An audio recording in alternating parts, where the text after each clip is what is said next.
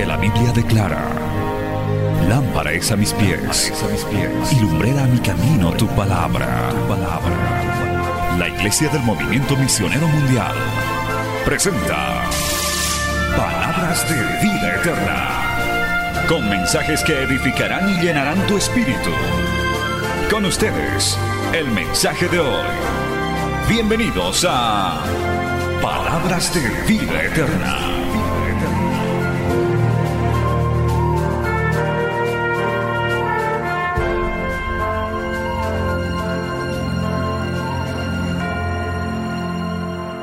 Afirmados, perfeccionados, establecidos y firmes. Gloria a Dios. Vamos a ir a Primera de Pedro, al primer capítulo de Primera de Pedro, por favor. Nos vamos a ir poniendo de pie y aprovechamos bien el tiempo para poder seguir estudiando esta, este hermoso, esta hermosa enseñanza. Primera de Pedro 1, gloria al nombre de Jesús, aleluya. Primera de Pedro capítulo 1 y vamos a leer, hermanos, el verso 19 y 20, porque vamos a leer los primeros versículos, pero ahí está un poco el centro de esta primera carta. Primera de Pedro, capítulo 1, verso 19 y 20. Desde el 18 leamos mejor. Dice así, en el nombre del Padre, del Hijo y del Espíritu Santo, sabiendo que fuisteis rescatados de vuestra vana manera de vivir, la cual recibisteis de vuestros padres, no con cosas corruptibles como oro o plata, sino con la sangre preciosa de Cristo, como de un cordero sin mancha y sin contaminación, ya destinado desde antes de la fundación del mundo, pero manifestado en los postreros tiempos por amor de vosotros. Palabra fiel y digna del Señor. Vamos a orar. Padre Santo, te damos gracias en este hermoso día.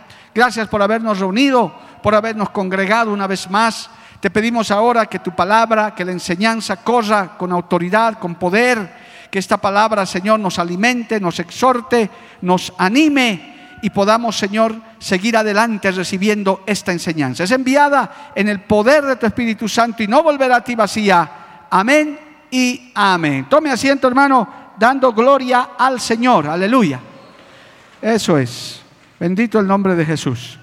Bien, amados, en la anterior eh, parte que hemos estudiado, que estamos revisando la vida de Pedro y sus dos cartas que ahora ya comenzamos a estudiar, si usted eh, va al libro de los Hechos, ya se ha analizado todo lo que es la vida de Pedro y en Hechos capítulo 1, donde hemos eh, mencionado en la última lección, encontramos ya a un Pedro bautizado con el Espíritu Santo y que comienza a predicar el Evangelio.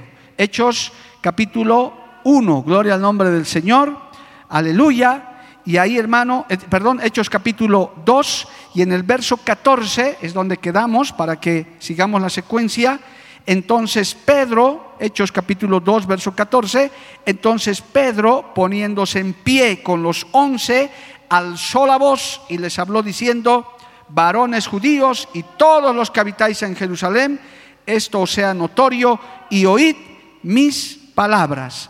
Comienza a ser Pedro, el negador, el que, hermano, había sido hasta llamado Satanás de parte del Señor, etcétera. Resulta que ahora es el primer predicador de la flamante iglesia que el Señor había fundado en el aposento alto, cuando les dijo a sus discípulos, esperen allá con paciencia a que venga sobre ustedes el Espíritu Santo, que no era otro que el mismo Señor Jesucristo, pero ahora ya no estaba encerrado en un cuerpo, ya no estaba limitado a un cuerpo humano, ahora vino sobre cada uno de ellos, los llenó, los bautizó, alabado el nombre de Jesús, por eso desde el momento que una persona acepta a Jesús de todo corazón, se arrepiente, dice, ya no vivo yo, mas Cristo vive en mí. Alabado el nombre de Jesús. Cristo está en nosotros, amado hermano. Nosotros ahora somos el templo del Dios viviente porque Cristo vino a habitar en nuestros corazones. Dale un aplauso a Dios por eso, por esa maravilla.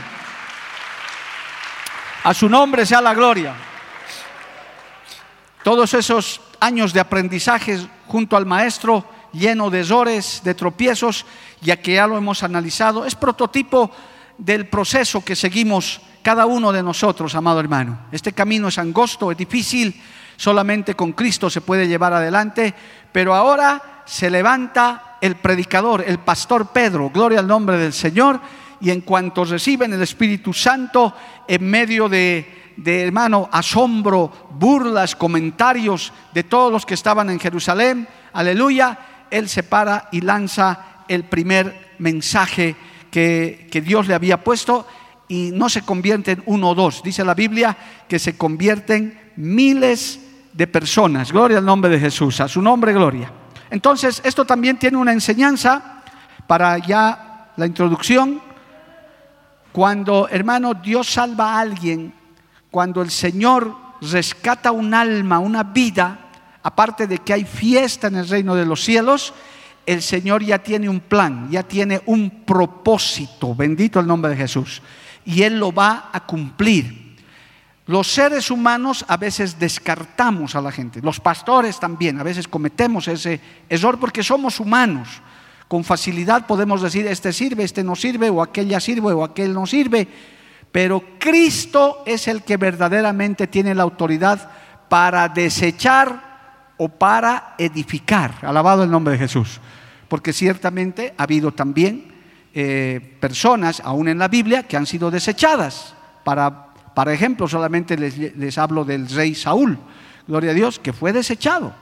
No es que uno puede abusar de la gracia tampoco, pero es el Señor el que finalmente toma la decisión de desechar o edificar a alguien. Pedro, humanamente, como hemos visto eh, en el anterior culto, estaba amargado, triste, él se autocondenaba, etcétera pero luego el Señor dice, no, Pedro, no estás desechado, vas a apacentar mis ovejas, vas a apacentar mis corderos, vas a morir por mi causa, porque inclusive le profetizó con qué muerte iba a morir, y no contento con eso, les bautiza con el Espíritu Santo y Pedro se levanta como el primer predicador de la iglesia. Alabado el nombre de Jesús, a su nombre gloria. Dios tiene planes con usted. Hermano, hermana, joven, señorita, caballero, lo que, pueda, lo que fueres, el Señor tiene planes que aunque los hombres te dijeran que no puedes, que aunque los seres humanos con o sin razón te digan que ya no sirves, tú di, el Señor es el que tiene la palabra, es el que tiene la última palabra. Él determinará si sirvo o no sirvo, alabado el nombre de Jesús. Y es el que nos llama. Ahí está Pedro, hermano, levantándose y dando el primer mensaje. Bendito el nombre de Jesús. Y a continuación, hermano, pasados los años, según los datos históricos, Primera de, Pedro fue escrita más o menos el año 65 después de Cristo y Segunda de Pedro un año después. Segunda de Pedro fue escrita por el apóstol Pedro en persona, que mire, de un pescador se ha vuelto un escritor, gloria a Dios, aleluya, inclusive ya antes de su muerte, cuando ya estaba a punto de ser sacrificado. Leamos eso para referencia, para que usted también esté al tanto de estos detalles importantes. Segunda de Pedro, capítulo 2, aleluya, verso 14. Eh, Mire lo que dice Pedro en su segunda carta, que escribe un año después de la primera. Dice, sabiendo que en breve debo abandonar el cuerpo como nuestro Señor Jesucristo me ha declarado. Alabado el nombre de Jesús. Mire qué claro tenía él. Decía, yo voy a morir, el Señor lo dijo, pero voy a morir por la causa de Cristo. Aleluya. Voy a morir. Estoy, ya el Señor me lo ha declarado. En la primera epístola entonces, hermano, que hoy vamos a comenzar a desglosar, Pedro busca, buscó algo importante de sus propias experiencias. ¿Qué buscó en su primera carta en términos generales? Fortalecer a la iglesia que estaba empezando, a los santos, a los, a los hijos de Dios que habían estado ya comenzando a sufrir persecución en el mundo. Mientras que en su segunda carta advirtió sobre los peligros que existen dentro de la familia de la fe. Note esos dos detalles que son muy importantes, aleluya, que reflejan de alguna manera sus propias experiencias como apóstol, sus propias experiencias como discípulo del Señor. Sus dos cartas, amados hermanos, estas dos epístolas revelan mucho el carácter de Pedro. Y él les escribe mucho basándose en las experiencias que el Espíritu del Señor forjó en su corazón. Yo hago una cápite aquí porque tenemos que sacar enseñanza de todo esto. Aleluya. Hermanos, oiga bien lo que le voy a decir. Usted no viva tanto, está bien, no viva tanto del testimonio y de las experiencias de otros. Busque sus propias experiencias. Voy a volver a repetir porque algunos no me han entendido. Hermano, está bien escuchar un testimonio, es maravilloso escuchar lo que Dios está haciendo acá, allá, con el hermano fulano, con la familia tal. Es lindo, fortalece, edifica. Pero usted no se quede ahí busque sus propias experiencias con Dios. Alabado el nombre de Jesús.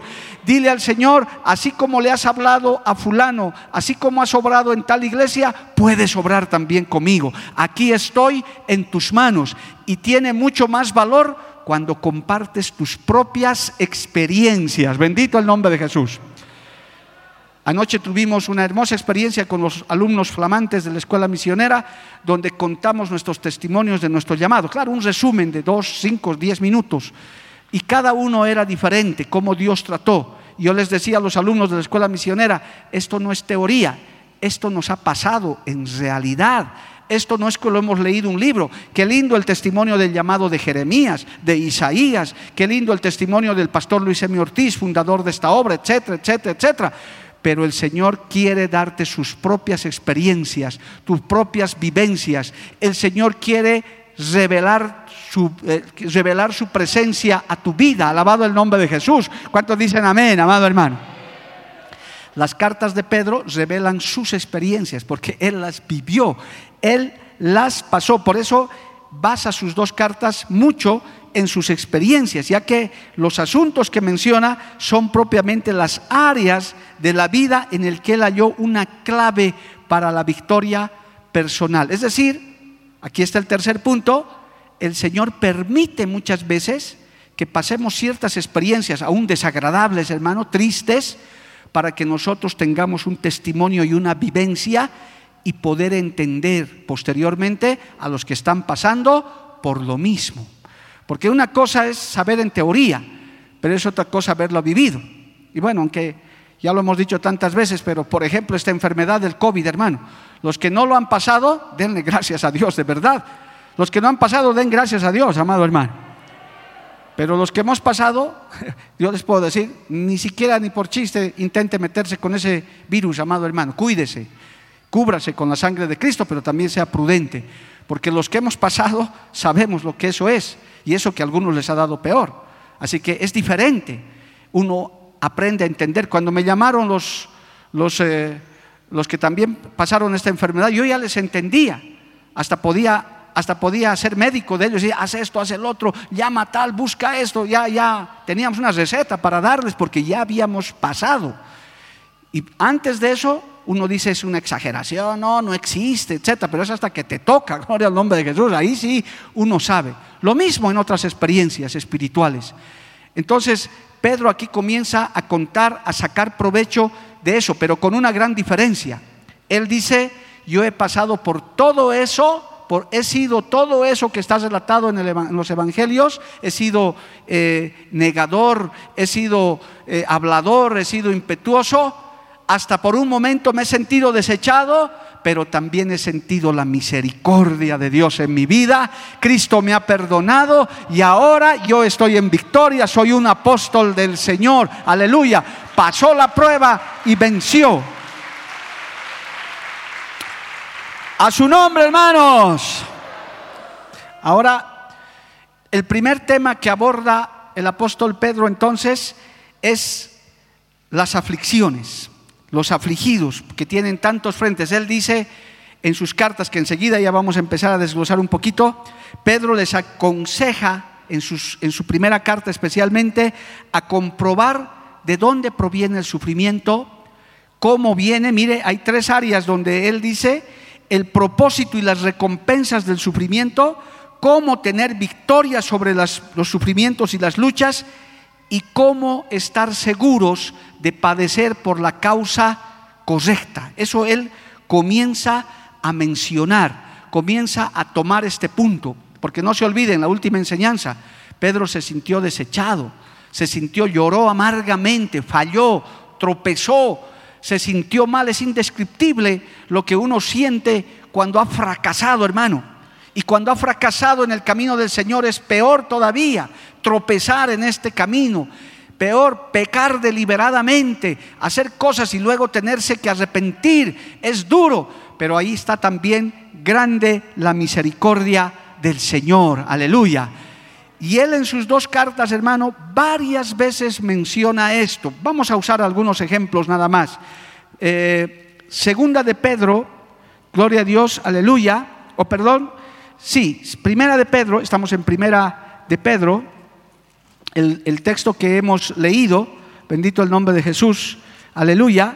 En el verso, en el capítulo 2, en el verso 19, dice, por ejemplo, esto.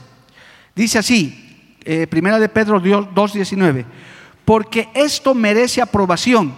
Si alguno, a causa de la conciencia delante de Dios, sufre molestias padeciendo injustamente. Verso 20, pues qué gloria es si pecando sois abofeteados y lo soportáis, mas si haciendo lo bueno sufrís y lo soportáis, esto es esto ciertamente es aprobado delante de Dios. Y uno pudiera preguntarse, ¿Pedro hablando así? Pedro, el que no aguantaba, ni siquiera quería perdonar más de siete veces, el que casi le quita la cabeza a Malco, ahora está diciendo, qué gloria es si pecando sois abofeteados y lo soportáis, mas si haciendo lo bueno sufrís y lo soportáis, esto ciertamente es aprobado delante de Dios.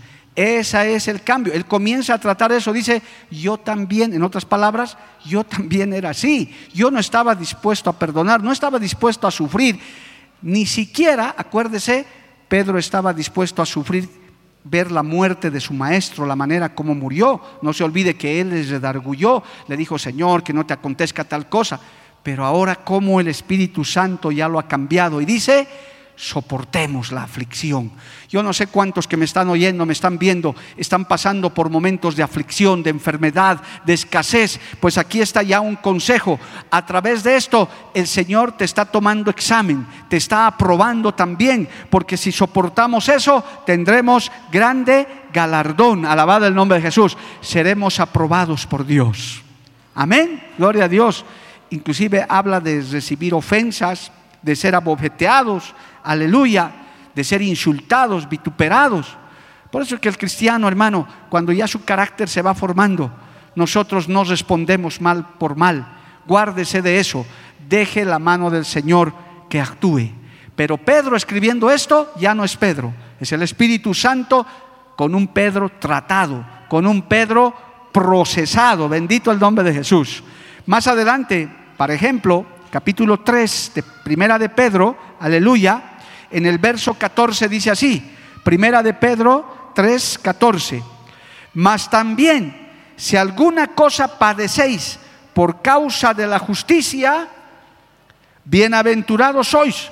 Por tanto, no os amodrentéis por temor de ellos, ni os conturbéis. Verso 17, sáltese al verso 17. Porque mejor es que padezcáis haciendo el bien, si la voluntad de Dios así lo quiere, que haciendo el mal. Ha alabado el nombre del Señor. Hermano, hermanita, amigo, amiga, nada sucede en esta tierra sin que intervenga la voluntad de Dios. Y en este caso los padecimientos, los sufrimientos, las preocupaciones, como dicen estos textos, gloria al nombre de Jesús, hermano, inclusive las injusticias, los amedrentamientos, Dios los permite para procesarte, para forjarte. Todo lo que pasó Pedro en los evangelios que se narra, lo estaba preparando para ser el primer predicador de la iglesia, para ser la roca pequeña que el Señor iba a usar para impulsar su iglesia. Los que quieren ser líderes, los que saben que Dios los ha llamado, sepan que esos tiempos son necesarios. Por eso el libro de los Salmos dice, irá andando y llorando el que lleva la preciosa semilla. ¿Cuántos dicen amén, amado hermano? Irá andando y llorando. Hay quienes no quieren llorar, pero quieren andar. Solo quieren éxito, éxito y éxito. Y hay otros también que solo se quedan llorando, pero no andan nada. Se quedan estancados ahí. Aquí es andando y llorando. Y Pedro lo está describiendo, gloria al nombre de Jesús. Hay padecimientos, hay sufrimientos, hay, hay vientos contrarios, alabado el nombre de Jesús. Y ahí Dios va tratando, va procesando.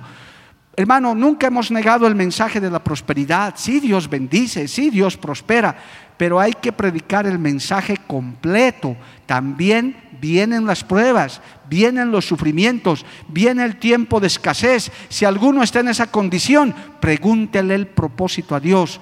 Dígale, Señor, ¿para qué está viniendo esto a mi vida?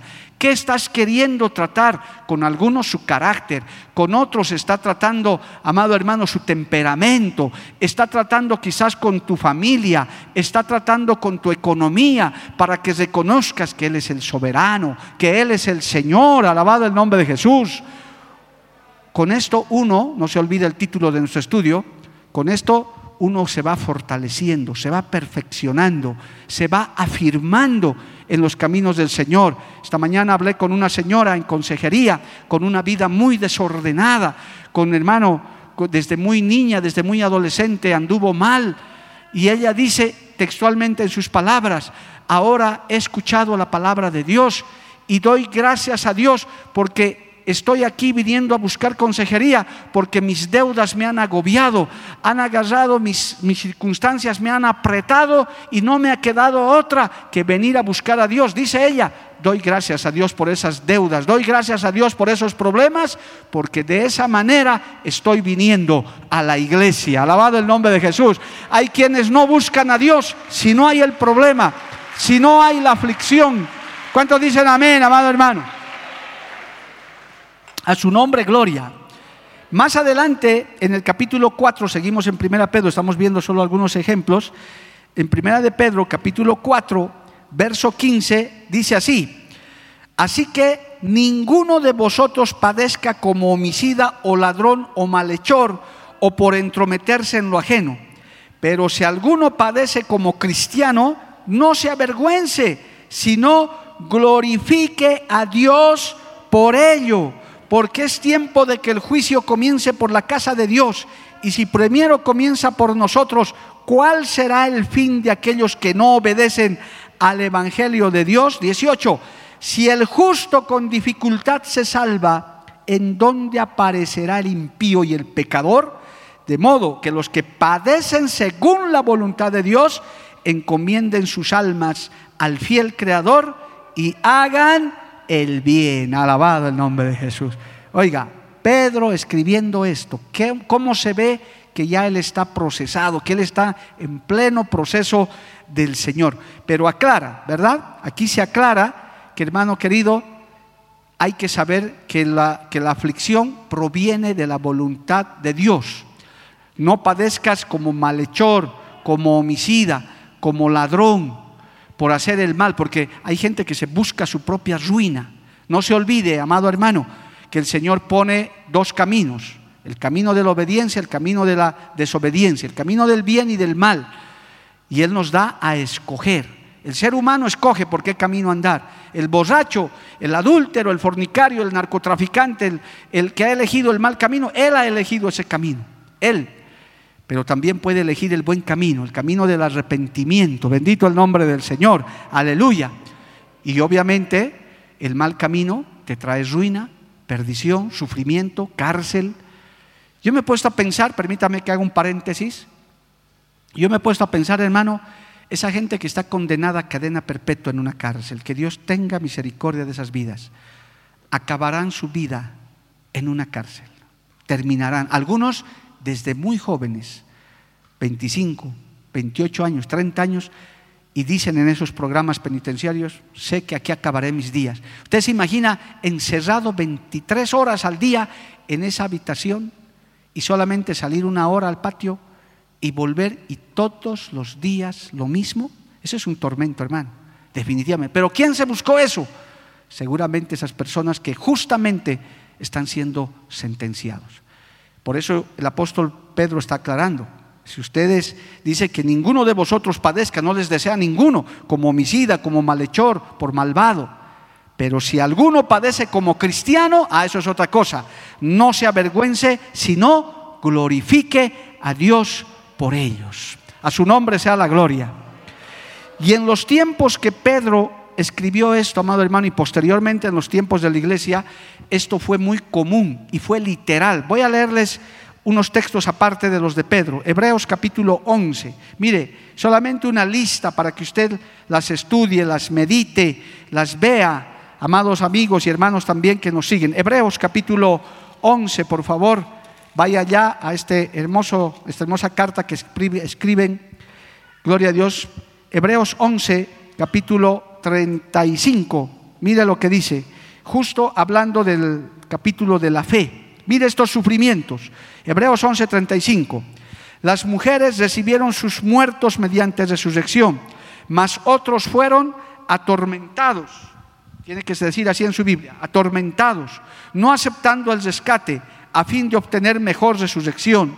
Otros experimentaron vituperios y azotes, y a más de esto, prisiones y cárceles. Fueron apedreados, asesados, puestos a prueba, muertos a filo de espada. Anduvieron de acá para allá cubierto de pieles de ovejas y de cabras, pobres, angustiados, maltratados, de los cuales el mundo no era digno, esando por los desiertos, por los montes, por las cuevas y por las cavernas de la tierra. Ahí tiene una pequeña lista de cómo la iglesia del Señor en, los tiempos primitivos, amado hermano, anduvieron de esa manera, perseguidos ferozmente por los césares romanos, por los judíos religiosos, incluido el, hermano, en los mismos eh, fariseos de esas sectas religiosas que habían. Ahí hay una pequeña listita que usted puede ver y si usted comienza a desglosar palabra por palabra, hermanos, esos eran tormentos tremendos. Mire, el apóstol Pablo, que también escribe sobre esto en 2 de Corintios 11, hace otra listita para que usted vea que esto era literal en esos tiempos. Hoy en día hay ha disminuido un poco lo físico, pero lo moral, hermano, eso continúa. Segunda de Corintios, capítulo 11, alabado el nombre de Jesús, verso 23, lea conmigo esto. Segunda de Corintios 11, 23. Son ministros de Cristo, como si estuviera loco hablo. Yo más, en trabajos abundantes, en azotes sin número, en cárceles más, en peligros de muerte muchas veces. De los judíos cinco veces he recibido 40 azotes menos uno. Tres veces he sido azotado con vara, una vez apedreado, tres veces he padecido naufragio, una noche y un día he estado como náufrago en alta mar, en caminos muchas veces, en peligros de ríos, peligros de ladrones, peligros de los de mi nación, peligros de los gentiles, peligros en la ciudad, peligros en el desierto, peligros en el mar, peligros entre falsos hermanos, en trabajo y fatiga, en muchos desvelos, en hambre y sed, en muchos ayunos, en frío y en desnudez. Y además de otras cosas, lo que sobre mí se agolpa cada día, la preocupación por todas las iglesias. Me alegro que se quede así callado, ¿no? Es una parte de la Biblia que dice, Dios mío, Señor. Si usted es nuevo en la fe, por favor, no se escape, tranquilo. También ahí Dios nos fortalece, Dios nos ayuda. Pasan estos padecimientos, pero usted lee esto en la Biblia, pero la iglesia del Señor hasta el día de hoy sigue avanzando triunfante. En medio de mártires, en medio de estas tempestades, la iglesia del Señor después de más de dos mil años sigue en victoria en el mundo entero. Dale un aplauso al Señor, amado hermano. Aleluya. ¿Para qué sirvió todo esto? Para que la iglesia sea procesada, refinada, para que haya testimonio de que aunque el mundo aborreció a Cristo y aborrece la iglesia, la iglesia no se rinde, la iglesia avanza, alabado el nombre del Señor, aleluya. Y eso no solamente pasaba, hermano, en, en la iglesia del Señor, se ve también en los profetas, en el Antiguo Testamento, en los enviados del Señor. Eh, hablemos de Jeremías, del mismo Ezequiel, de profetas tremendos como Elías, hermano, que era un profeta tremendo que estaba en una batalla contra reyes impíos, pero en medio de eso también Había sufrimientos, había persecución al extremo de este texto que se lo voy a leer. Mire, primero de Reyes 19, 4, gloria al nombre de Jesús, se lo voy a leer esto. Primero de Reyes. O sea que esto es parte de los procesos de Dios para nosotros ser tratados. Primero de Reyes 19, 4. Dice, hablando de Elías, y él se fue por el desierto un día de camino y vino y se sentó debajo de un enebro. Y esta frase es tremenda. Y deseando morirse, dijo, basta ya, oh Jehová, quítame la vida, pues no soy mejor que mis padres. Pastor, ¿quién dijo eso? ¿Quién es ese? Hermano, usted tranquilo. Era Elías, el que poco, horas antes estaba en unas batallas y victorias tremendas. Pero ahí está, hermano, sufrimientos, miedos, temores. Este mundo está regado de maldad y uno se llena de temor, uno se llena de sufrimiento. ¿Cuántos, cuántos hogares, millones de hogares, aún de creyentes, ha sido visitado por la muerte misma, por enfermedades, hermano, por accidentes? Que Dios nos guarde, que Dios nos cuide, bendito el nombre de Jesús. Pero si así fuera, si esas cosas nos tocaran, es parte de los procesos de Dios también. Cuesta entenderlo, hermano. Cuesta aceptarlo. Uno dice, Señor, ¿cómo vas a permitir eso? Aún a los siervos de Dios, aún a los íntegros como Job. Job no pecó, Job no falló, pero de un día para el otro se quedó sin nada, se quedó sin hijos, se quedó, hermano, sin bienes, se quedó sin salud. Sarnoso, dice la Biblia, lea Job, querido amigo, nuevo en la fe, lee Job. Y por último, para, para el chasis sobre la torta, con una mala mujer más encima, con una esposa que era más impía, maldice a Dios y muérete, sarnoso. Esa era la esposa que tenía Job. Pero en medio de eso, ¿sabe qué dijo Job? Jehová dio, Jehová quitó. Sea el nombre de Dios glorificado. Y no se halló despropósito en él. Alabado el nombre de Cristo. Dele un aplauso al Señor, amado hermano. A su nombre, gloria. Entonces, hermanos, esta, esta carta de, estos inicios del apóstol Pedro en su primera carta comienza a indicar esto porque él pasó en carne propia, pasó, sufrió todo esto y era, era como compartiendo sus experiencias, sus tristezas, sus derrotas. Y ya se dio cuenta que esta iglesia que había comenzado, esos miles que comenzaron a convertirse, amado hermano, el mundo no se iba a quedar tranquilo hasta el día de hoy, amado hermano, todavía hay quienes desean que la fe cristiana desaparezca de la faz de la tierra y seguramente el anticristo y todos sus secuaces están preparando eso. Pero qué bueno que en estos tiempos que estamos pasando la iglesia se está preparando para esos tiempos. La iglesia está predicando, alabado el nombre de Jesús, aprovechando bien el tiempo, sabiendo que hay muchas cosas en contra pero hay un pueblo triunfante que se levanta y seguirá predicando el Evangelio. Alabado el nombre de Jesús. Amén, amados hermanos. Hay una particularidad más para que quede completo y usted pueda entender todo esto. Predica eso, pero además, hermano, Pedro tuvo al principio y casi ya en todo su ministerio un llamado para predicar a los judíos.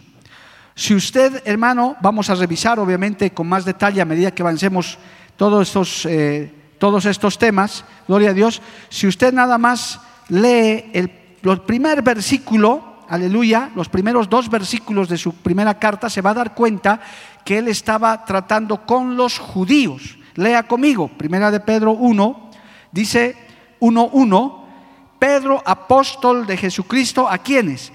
A los expatriados de la dispersión en el Ponto, Galacia, Capadocia, Asia y Bitinia, elegidos según la presencia de Dios Padre en santificación del Espíritu para obedecer y ser rociados con la sangre de Jesús.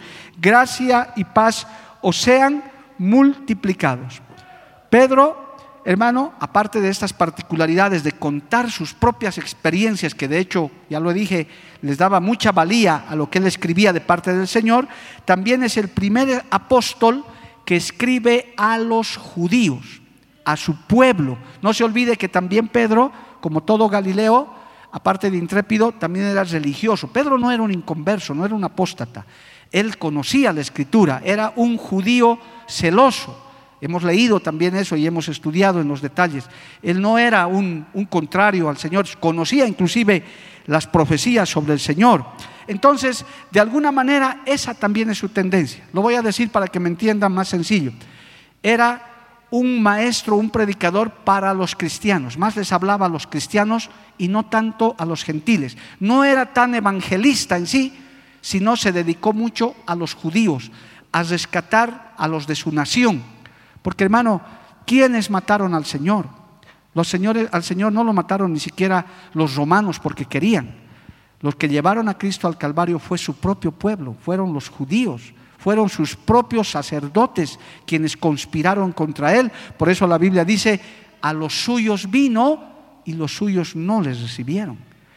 Pero gloria a Dios por eso, porque a causa de que los suyos no les recibieron, ahora nosotros estamos aquí, porque luego se levantó Pablo el apóstol a los gentiles y nosotros como bolivianos o como latinoamericanos, lo que sea, hemos recibido la salvación por adopción, por regalo de Dios.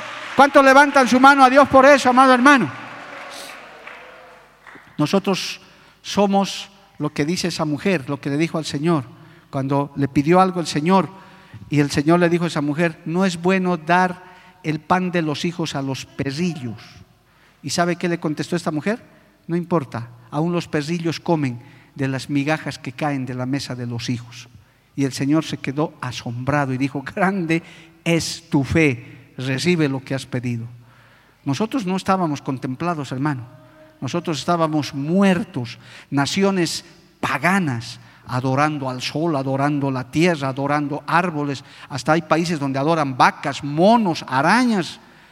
Así estábamos. Ahorita nosotros estábamos, hermano, en el solsticio de invierno, dando vueltas ahí, brincoteando, mirando en coca.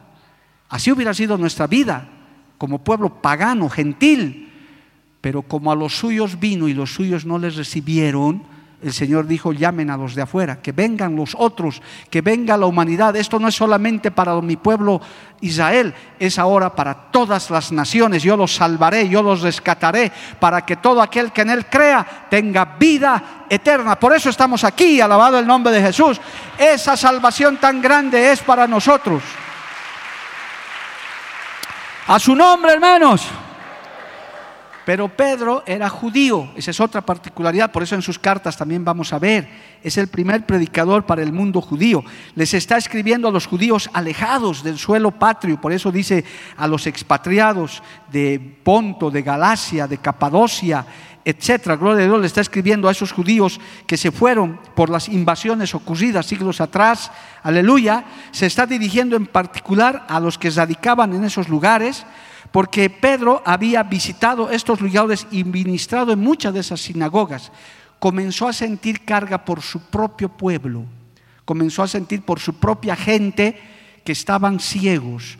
Hermano, nunca pierdas la sensibilidad por los que no conocen a Dios, por los que todavía están confiando en, cosas, en cosas que no se debe confiar, amuletos, imágenes, hermano, eh, horóscopos, gente que dice, no, la virgencita me va a salvar, el santito tal. Hay que tener sensibilidad, decir, son cieguitos, no ven, no ven al Dios verdadero, porque la Virgen no puede hacer nada, Pedro no puede hacer nada, Juan no puede hacer nada. Menos va a ser un monolito o va a ser una pachamama, menos el Dios Sol. No, no, no, hermano, el Rey del universo, Cristo Jesús es el que nos da salvación. Y eso hay que anunciar a la gente, a las personas que están perdidos en sus pecados. Bendito el nombre de Jesús. Indica él que no solo eran extranjeros viviendo fuera de Palestina, sino extranjeros de nuestro mundo. Por eso en esa primera carta, amado hermano, en el verso en el capítulo 2 verso 11 también hace mención de esto. Mire lo que dice, amado hermano, en, esa, en su carta, en el capítulo 2 de Pedro, Pedro, verso 11. Escudriñando qué persona y qué tiempo indicado el Espíritu que estaba en ellos, el cual anunciaba de antemano los sufrimientos de Cristo y las glorias que vendrían tras ellos. Y ahí está hablando de las profecías sobre su pueblo, pero que su pueblo no las entendía, no las recibía. Y aquí vale la pena mencionar a los cristianos de nacimiento. Hay gente que piensa que es cristiano porque viene a una iglesia. Es cristiano porque, oiga hermano, qué bien que el Señor me ha hecho recuerdo esto. Piensan que la salvación se encuentra, se gana por el bautismo en agua. No sé, no sé hermano, cuántos tendrán esa confusión. Hay que bautizarse, hay que pasar por las aguas del bautismo, pero el bautismo no es para salvación, es para testimonio y para obediencia. Alabado el nombre de Jesús. No es que, pastor, me quiero bautizar para irme al cielo. No, tienes que nacer de nuevo primero, tienes que entregarte a Cristo. Y una vez que te has convertido como testimonio, agarras y te bautizas. Y te bautizan en iglesias de sana doctrina en el nombre del Padre, del Hijo y del Espíritu Santo. Estas confusiones, estas cosas, hermano, era necesario aclarar. Pedro está hablando cosas así para aclarar a su pueblo que ni siquiera la profecía que la sabían no se dieron cuenta que se cumplió delante de ellos. Bendito el nombre de Jesús. Por eso es muy importante, amado hermano, él está diciendo, ustedes ni siquiera han escuchado lo que los profetas han profetizado, no les ha interesado.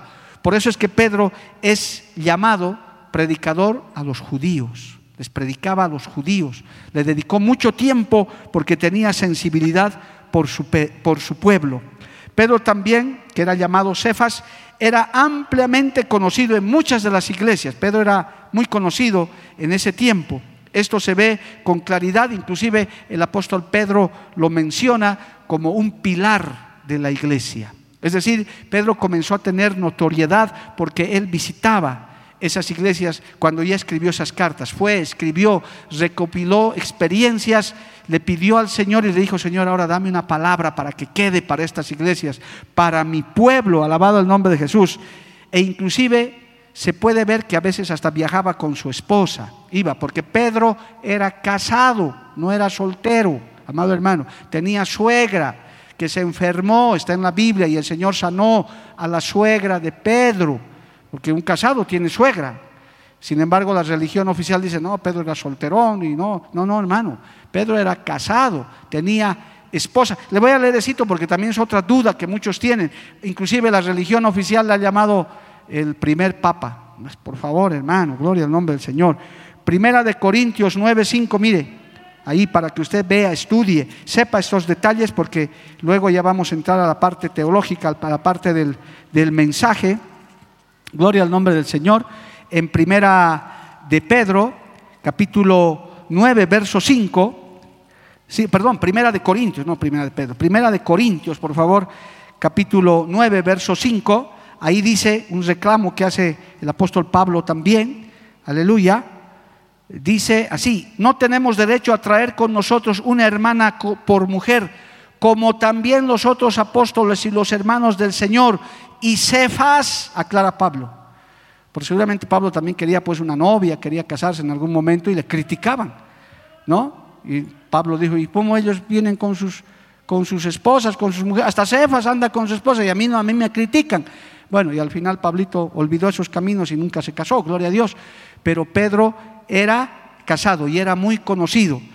Y por eso también Pedro, vamos a ver más adelante, enseña sobre el matrimonio con más autoridad todavía, porque él era casado. Enseña también sobre la vida matrimonial por sus propias experiencias. Bendito el nombre del Señor. Entonces, hermano, todas estas cosas, todos estos detalles, ya resumiendo, porque ya no tenemos más tiempo, ya resumiendo, amados hermanos, vemos, uno, que Pedro enseñó mucho, de parte de Dios, el Señor usó mucho a Pedro por las experiencias propias. Todas las experiencias que usted acumule, aprovechadas para enseñar a otros. ¿Por qué? Porque le va a ayudar a entender más fácilmente. Es más fácil, no digo que no hay que hacerlo, si usted no ha pasado por una experiencia, no tengo que aconsejar, no, puedes aconsejar, pero tiene más contundencia cuando usted ya ha pasado por ese camino, porque usted ya lo ha vivido. Pedro lo vivió, los sufrimientos lo, vivió, las decepciones lo vivió. Dos, predicó a los judíos, predicó mucho a su pueblo, no hay que perder esa sensibilidad hermano. Por eso oramos por Bolivia, oramos por nuestros próximos gobernantes subnacionales. A veces se nos acusa, no, los cristianos ya viven en las nubes, en el cielo. No, somos ciudadanos, somos papás, somos trabajadores, somos comerciantes, somos profesionales. ¿Cómo no nos vamos a preocupar? Rogamos al Dios del cielo. Es más, yo puedo decir que quizás cosas peores no han pasado en nuestro país porque la mano de Dios ha intervenido cuando su iglesia ha rogado, cuando su iglesia se ha humillado y Dios ha escuchado. Si lo crees, dale gloria a Dios, amado hermano. Podían haber pasado cosas peores todavía a su nombre, gloria. Amén. Gloria a Dios. Y en tercer lugar, amado hermano, como hemos visto, esas experiencias, en tercer lugar, él predica a su pueblo y le dedica mucho tiempo, hace correr la palabra en medio de su pueblo, en medio de los judíos en este caso, que inclusive vamos a ver más adelante que le ocasionó problemas con otros apóstoles, porque todavía tenía ciertos rasgos. No es que Pedro llegó a la perfección de ninguna manera, no, no fue Nadie llega a eso en esta tierra, pero tenía sus pequeñas fallas y vamos a ver, aún comparando con el libro de los Hechos, algunas cosas donde Pedro siempre tenía ciertas cojeras, se, hacía gentil con, hermano, se hacía judío cuando estaba con los judíos y luego se iba donde los gentiles y quería hacerse al gentil y Pablo le da una buena exhortación, le dice, no seas hipócrita, si vas a ser cristiano, sea un cristiano de verdad, alabado el nombre de Jesús. Entonces, todos esos rasgos, hermanos, nos sirven a nosotros para que podamos entender nuestro carácter cristiano, nuestra forma de ser, aleluya, y vamos a aprender mucho ya de sus cartas que el apóstol Pablo ha recibido de parte del Señor. Increíble.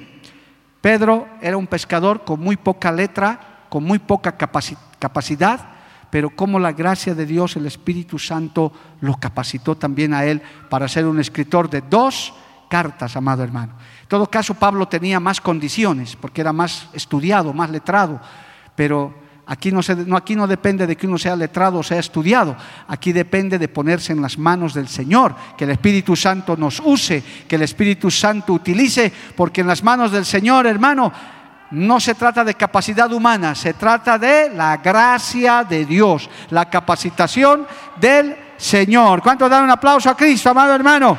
A su nombre, gloria. Gloria al nombre de Dios, aleluya.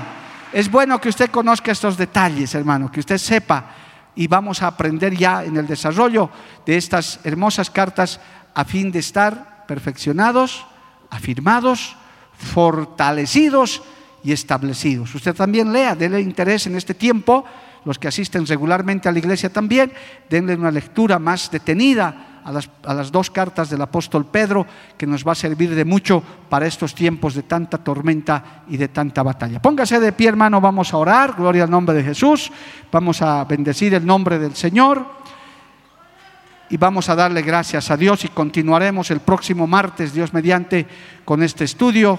Aleluya. Póngase de pie, por favor, en este día. Bendito el nombre de Dios. Padre Santo, Padre bueno, yo te doy gracias en esta hermosa noche por tu enseñanza, por tu palabra. Yo te ruego, Espíritu Santo, que a través de estos detalles, a través de estos textos que estamos compartiendo, seas tú, Dios de la gloria, alimentándonos, fortaleciéndonos. Los tiempos son difíciles, los tiempos que estamos pasando son duros, pero Dios bendito, vamos a afirmarnos, vamos a establecernos en ti, vamos a aprender tu palabra y vamos a salir en victoria. Ayúdanos, Padre, a que hay personas con aflicciones, vidas, Señor, afligidas, Padre, con luchas, con batallas.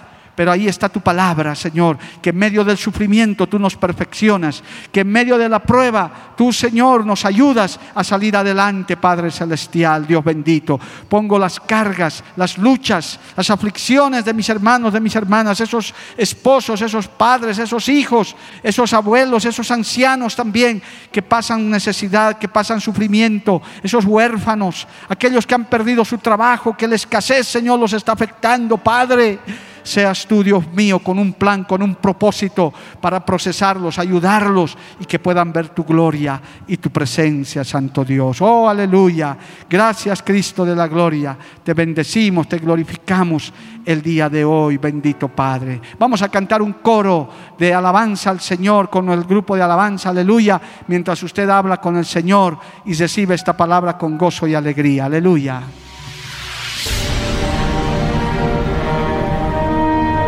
Porque la Biblia declara, Lámpara es a mis pies, mis pies. y lumbrera a mi camino tu palabra. Tu palabra. La Iglesia del Movimiento Misionero Mundial tuvo el grato placer de presentar Palabras de Vida Eterna. Si el mensaje de hoy ha edificado tu vida y llenado tu ser, comunícate con los teléfonos de esta emisora.